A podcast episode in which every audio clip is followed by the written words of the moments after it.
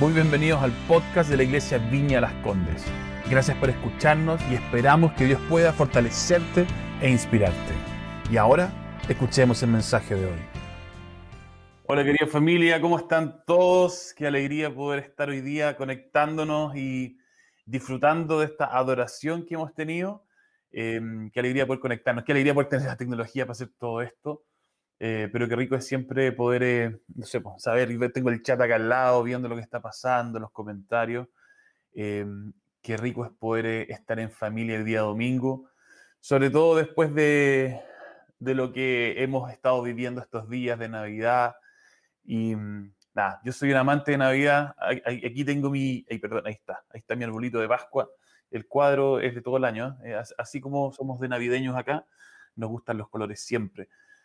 Así que nada, feliz de poder estar acá y, compartir hoy día eh, el mensaje.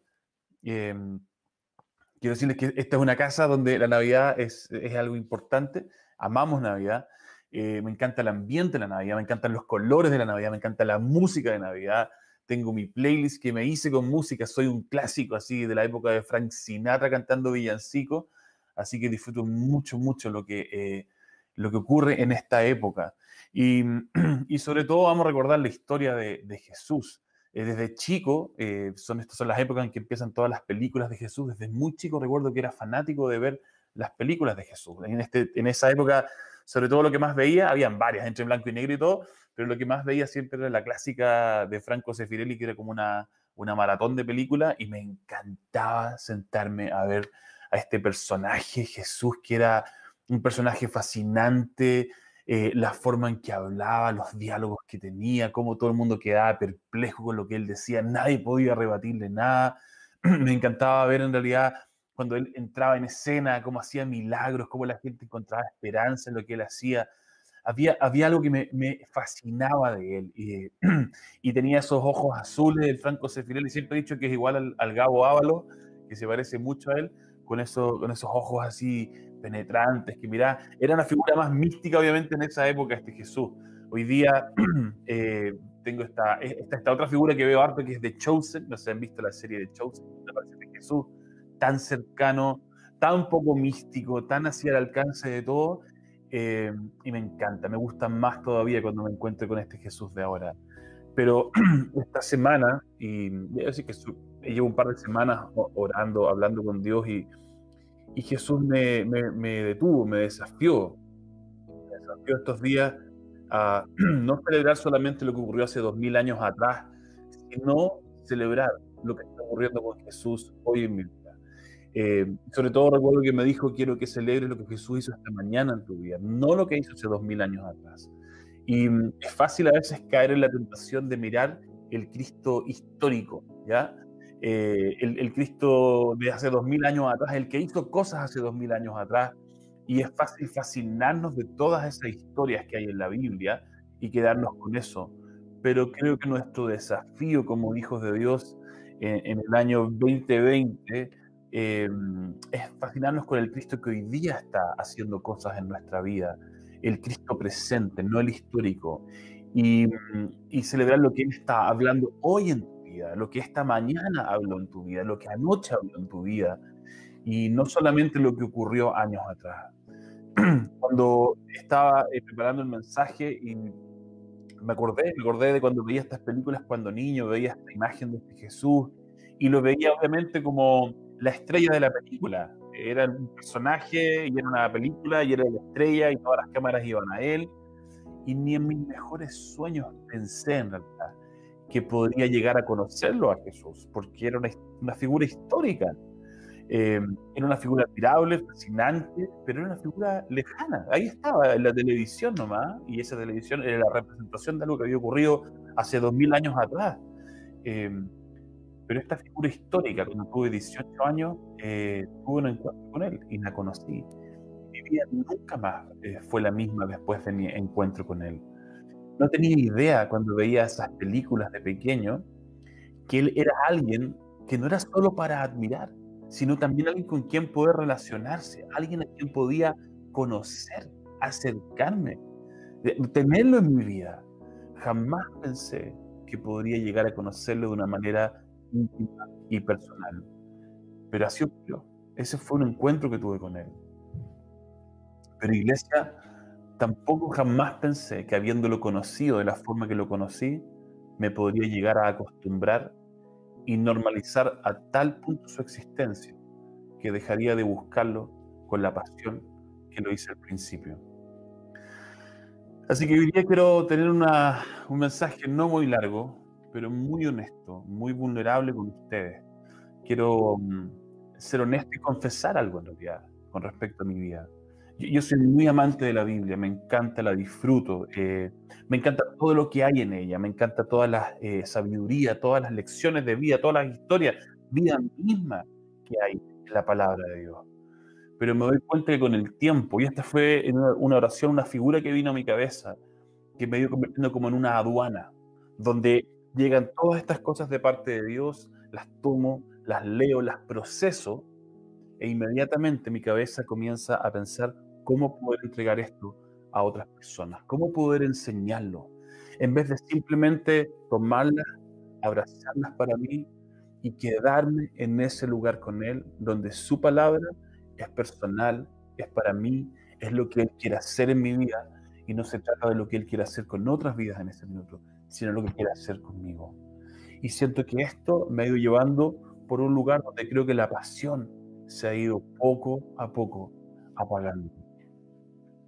Y hace un par de semanas atrás estaba leyendo eh, un pasaje en Lucas 9, del 18 al 20, y quiero leérselo. un día cuando Jesús estaba orando para sí, estando allí sus discípulos, les preguntó, ¿quién dice la gente que soy yo? Unos dicen que Juan el Bautista, y otros que Elías, y otros que uno de los antiguos profetas ha resucitado, respondieron ellos. ¿Y ustedes quién dicen que soy? Y Pedro dijo, el Cristo de Dios. Me encanta este pasaje y, sé que en el pasado alguna vez he predicado de este pasaje porque encuentro algo bien fascinante en este diálogo, pero nunca había visto lo que vi esta vez. Una palabra que me atravesó, probablemente también por lo que Dios está queriendo hablar conmigo estos días. Y, parte del versículo 18 diciendo esto. Un día, cuando Jesús estaba orando para sí, ese para sí me, atravesó. No estaba orando para otros, no estaba orando por el éxito de su ministerio, no estaba orando por el éxito de la iglesia o por el éxito de sus discípulos, sino que estaba orando para sí. Y ese para sí es fundamental porque aquí parte todo y probablemente aquí también termina todo en nuestra relación íntima con Él. Y esto me golpeó, me golpeó cuando lo leí, me sentí eh, medio así como abofeteado, eh, porque creo honestamente que he sido como un médico que receta constantemente a Jesús a otros, eh, pero que a veces toma poco de Jesús para sí, para mi propia vida. A veces siento que querer llevar a Jesús a otro, dar incluso de lo que tenemos, eh, nos puede llevar sutilmente en lugar de engaño, sutilmente, donde encontramos sentido y propósito en lo que hacemos por otro, en vez de nuestra relación íntima con Dios. Y creo que es un lugar muy, muy peligroso, eh, que siento que es algo también que ha estado pasando conmigo y que estoy descubriendo, estar en ese lugar donde trata más de lo que hacemos que de este espacio personal e íntimo con Él. Y a veces en el ejercicio del ministerio, en el ejercicio de cualquier cristiano, cuando tenemos esta pasión, algunos por enseñar, por evangelizar, por, buscar a otros, podemos eh, sutilmente dejar de lado la parte más esencial, que es nuestro encuentro íntimo con Él. Y familias en un tiempo así, con el árbol de Navidad, con toda esta celebración, y una época que amo de la Navidad, por, por toda la historia, por su atmósfera. Eh, tuve un encuentro con Jesús. Jesús me vino a decir que me extrañaba, que extrañaba esas oraciones que eran para sí, donde solo se trataba de nosotros dos. Y, ha sido doloroso, he llorado. Y hablaba con Katy y le estaba hablando de esto que Dios me había hablado y también me lloré, lloré en realidad porque dije, no sé en qué minuto pasó, no sé en qué minuto esto como que, como que a veces uno le suelta la mano a Jesús y no se da cuenta porque está tan activo en cosas. Eh, pero haber escuchado a Jesús decir que extrañaba, me extrañaba y extrañaba nuestras, mis oraciones donde era para sí, fue algo que me, que me tocó profundamente. Y siento que, claro que tenía razón, le dio, pero así, al ángulo, la clavó en el ángulo.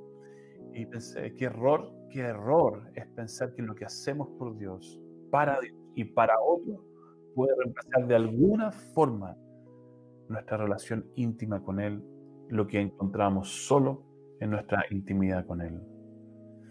Em, a mí Dios siempre me habla con muchos ejemplos porque soy muy gráfico y justo me, em, me hizo recordar hace un tiempo atrás, em, no sé si les ha pasado esto, en estaba mi refrigerador donde lo abría y cuando lo abría sentía que salía un, un, olor un poco, un poco malo, pero duraba solamente un segundo y después se desvanecía. Y durante varios días me pasaba esto, pero como se iba el olor era como, está bien, no, no es tan terrible como para tener que desarmar entero y ver de dónde viene.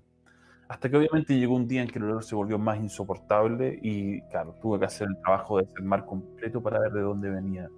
siento que esto era un poco lo que estaba viviendo y, venía este olor que me decía algo no está bien, algo no está bien y yo lo dejaba pasar y lo dejaba pasar y lo dejaba pasar hasta que llegó un momento en que esto se volvió eh, insoportable. Y Jesús me apuntó y me dijo, Tú, de acá viene eh, este mal olor. Y Jesús me habló y me dijo, vuelve al centro, vuelve a lo simple, vuelve al centro, a lo esencial, vuelve al Jesús simple, donde esto se trata de ti y de mí. Y vino un pasaje a mi cabeza, que está en Apocalipsis 2, eh, 2, 2 es un pasaje quizá no quiero eh, sentir como una completa representación de mí porque es un pasaje que es mucho más grande que mi persona en realidad. Pero sentí una palabra de Dios con esto para mí. En eh, Apocalipsis 2 y parte para mí así. conozco tus obras, tu duro trabajo y tu perseverancia. Sé que no puedes soportar a los malvados y que has puesto a prueba a los que dicen ser apóstoles, pero no lo son. Y has descubierto que son falsos Has perseverado y sufrido por mi nombre sin desanimarte. Sin embargo, tengo en tu contra que has abandonado tu primer amor.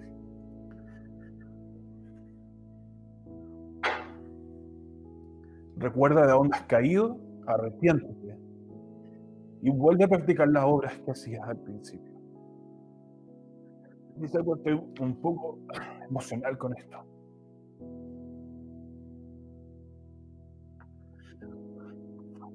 A veces cuando perdemos el rumbo, necesitamos volver a lo esencial.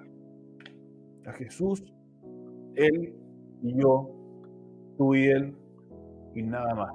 Y juntarnos, como dice Efesios, con aquel que lo llena todo en todos. Y creo que esto es lo esencial cuando pensamos en un tiempo como este de Navidad y probablemente en cualquier época del año, pero sobre todo en un tiempo de Navidad, es el poder encontrarnos con este Jesús que lo llena todo en todos. Y procurar que no haya nada más que venga a llenar un espacio que le pertenece solo a Él. Que Él pueda ser el todo suficiente en mi vida. Miren familia, todavía estamos con olor a Navidad, pero creo que es un tiempo importante para detenernos y reflexionar si el Cristo histórico sigue siendo real en tu vida. Si el Cristo histórico está haciendo historia hoy en tu vida, hoy mi vida. No hace años, no hace meses, ni siquiera hace días o semanas, sino hoy en nuestra vida. Y por eso hay un pasaje que me encantó que está en Hebreos 12, que dice, fijemos la mirada en Jesús, el iniciador y perfeccionador de nuestra fe. Y me encanta el comienzo de este pasaje.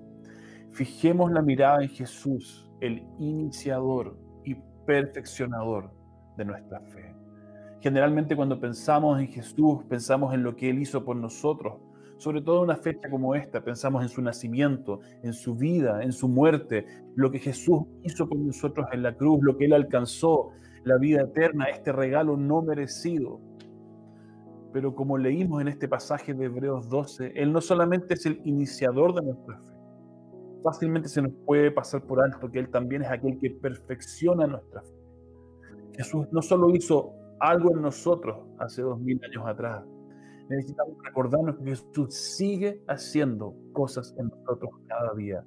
Jesús sigue queriendo intervenir en nuestra vida. Jesús sigue queriendo traer salvación, no solamente la vida eterna, sino la vida abundante. Traer el reino de Dios a nuestra vida, que podamos vivir y experimentar lo que significa ser hijos de una eternidad, ser eternos en esta tierra.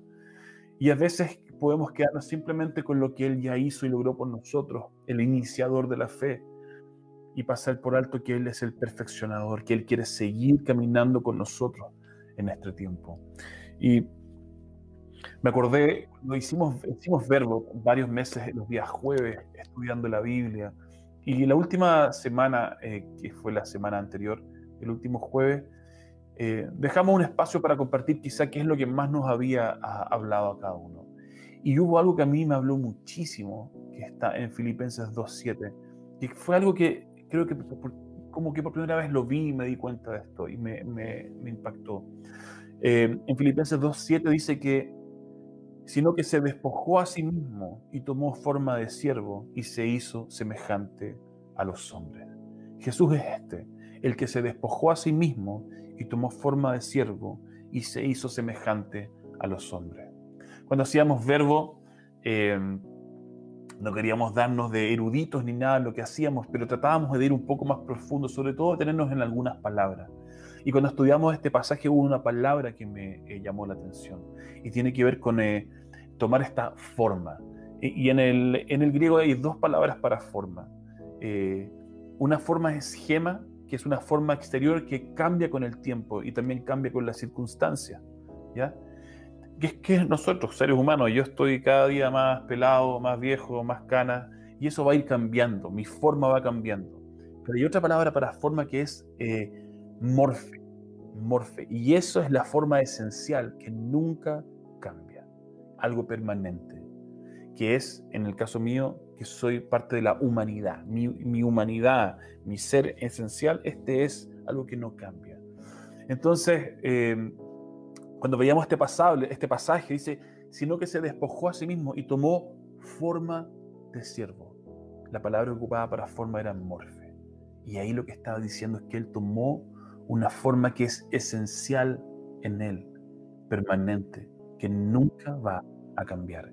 Y por primera vez vi no solamente el Jesús histórico que tomó forma de siervo, sino el Jesús de hoy que sigue sirviéndonos, que sigue queriendo entregar su, corazón por nosotros, que sigue buscándonos, que sigue sirviendo. ¿Y saben lo que es servicio? Amor puesto en práctica, amor puesto en obra. Y, por primera vez vi esta imagen de un Jesús que no solamente hizo, sino que sigue haciendo porque su esencia es de servir, de amar a otros. Hay cosas que Jesús hizo en nuestra vida y hay cosas que Jesús sigue haciendo en nuestra vida. Me encanta un libro de Max Lucado que su título dice, Todavía remueve piedras. Y sale este Jesús en la tumba con esta piedra que se está moviendo, abriendo. Dije, este es Jesús, alguien que sigue todavía removiendo piedras, sigue queriendo trabajar en nosotros, sigue queriendo amarnos, servirnos.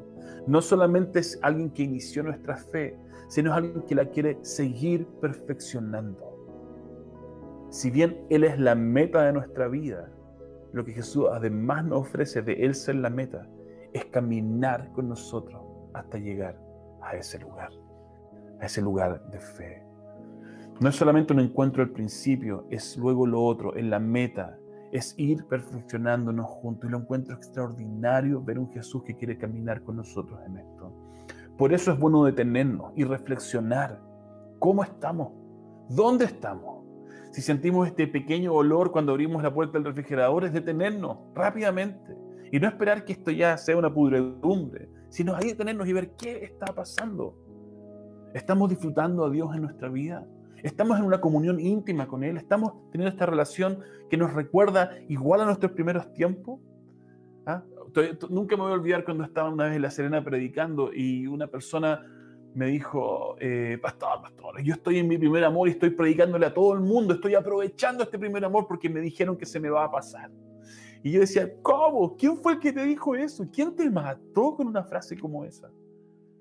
Estamos en ese lugar disfrutando todavía nuestro profundo amor por Él, disfrutando nuestra relación con Él. Fuera de la iglesia, fuera de los ministerios, fuera del evangelismo, aún fuera de la intercesión, de la oración por otros. ¿Estamos conectados con, Dios? ¿Se trata esto de Él y yo? Algo simple, pero profundo. Ageo dice en el capítulo 1, versículo 5, así dice el Señor Todopoderoso, reflexionen sobre su proceder. Ustedes siembran mucho, pero cosechan poco. Comen, pero no quedan satisfechos. Beben, pero no llegan a saciarse.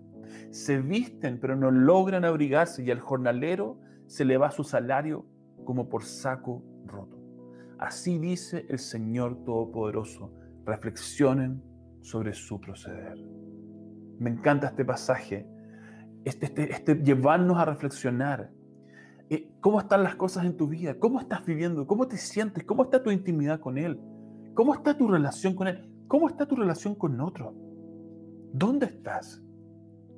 ¿Estás haciendo las mismas cosas año tras año, pero están trayendo el mismo resultado de antes? ¿Estás en el mismo lugar de antes? Y si la respuesta es no, entonces detente y reflexiona. Porque no podemos seguir en piloto automático, al menos yo no puedo seguir en piloto automático en mi relación con Dios. No podemos asumir que aquello que funcionaba antes siempre va a seguir funcionando, porque a veces Dios quiere desafiarnos a cosas nuevas, a veces Dios quiere sacarnos de nuestra zona de confort y llevarnos a otros lugares, a veces Dios quiere hablarnos de una forma completamente distinta, pero nosotros a veces encontramos una metodología, la envasamos y luego damos punto por punto, replicando las cosas. Y eso pasa cuando perdemos también nuestra intimidad y la capacidad de escucharlo en el día a día. Por eso me encanta cuando Él nos hace ver a Geo. Estás haciendo estas cosas que debieran tener este resultado, pero ese resultado no está viniendo. ¿Ah? Siembras, pero cosechas poco. Comes, pero no quedas satisfecho. Bebes, pero no llegas a saciarte. Algo entonces no está Hola querida familia, ¿cómo están? Eh, tuvimos un problema técnico, volvimos al aire, pero nos dimos cuenta que no habíamos vuelto al aire y ahora estamos al aire. Eh, así que vamos a cerrar, no sé cuántos quedaron ahí todavía conectados, eh, pero voy a cerrar entonces lo que estaba compartiendo, se lo van a escuchar después de Fasado. Solo decir esto en realidad, que este pasaje que estaba leyendo al final de Ageo me encanta y me cautiva cuando nos lleva a un lugar de reflexión. A veces creo que somos malos muchas veces para detenernos y reflexionar y, ver em, dónde estamos, hacer esta reflexión profunda de dónde estamos con nuestra vida, qué está pasando. Eh, es, es, como este, es abrir este refrigerador y que viene el olor y simplemente seguimos, seguimos, seguimos hasta que ya se vuelve insoportable. Em, pero creo que lo que Ageo quiere es desafiarnos y es lo que Dios quiere, es desafiarnos a detenernos. Si sentimos algún mal olor, detente, detente y ve qué está pasando. Ve antes que sea esto avance mucho más profundo eh, en tu vida. Detente y reflexione. Reflexiona. Y eso es lo que creo que Dios nos quiere decir también. En un, en un tiempo así como este de, Navidad también, en que aparece este Jesús y esta Navidad por todos lados, es reflexiona. Reflexiona dónde estás. Reflexiona cómo está tu relación, tú y yo, nos dice Jesús. Tú y yo, nosotros dos, ¿dónde estamos? ¿Cómo estamos? ¿Estamos, estamos conectados? ¿Estamos disfrutando? Reflexionemos al respecto. Y, termino con este pasaje que leí al principio en Lucas. Eh, Lucas 9, 18 al 20 dice, un día cuando Jesús estaba orando para sí, estando allí sus discípulos les preguntó, ¿quién dice la gente que soy yo? Unos dicen que Juan el Bautista, otros que Elías y otro que uno de los antiguos profetas que ha resucitado, respondieron. ¿Y ustedes, quién dicen que soy yo? El Cristo de Dios, afirmó Pedro. Y creo que en un tiempo como este hay mucha gente que puede decir muchas cosas, pero lo que Jesús quiere escuchar es quién dices tú que Él es. ¿Quién es Él para ti? No qué dice la historia, ni siquiera lo que otras personas y otros testimonios pueden decir de Él. ¿Quién dices tú que soy yo? ¿Quién soy yo para ti? Y creo que esa es la pregunta que Dios eh, está lanzando hoy día. Esa es la pregunta que Él ha traído para mí estos días y pensé que sería una buena pregunta para ti también. Amén. Vamos a cerrar con una oración. ¿ya? Padre, gracias por tu amor profundo, por tu búsqueda por nosotros, por tu inmensa eh, paciencia, porque no estás apurado en nuestro proceso, eh, porque no nos viniste a abrazar para simplemente convertirnos en hijos que caminan de forma perfecta. Eh, tu meta no es nuestra, no es que seamos los hijos perfectos, sino tenernos cerca, abrazarnos, llevarnos a, a tu presencia profunda, porque sabes que solo en ese lugar es que podremos experimentar tu amor perfecto, que trae libertad perfecta y que trae una paz perfecta. Y entonces podremos ser transformados de manera profunda. Así que Padre, gracias por ese profundo amor por nosotros, Señor. En el nombre de Jesús. Amén.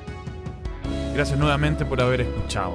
Esperamos que haya sido de gran bendición para tu vida. Si quieres estar al tanto de nuestros mensajes, asegúrate de seguirnos y, por qué no, compartirlo con tus amigos. Para más contenido de la iglesia y cómo conectarte, ve a nuestra aplicación móvil y sitio web iblc.cl. Un gran abrazo y que Dios te bendiga.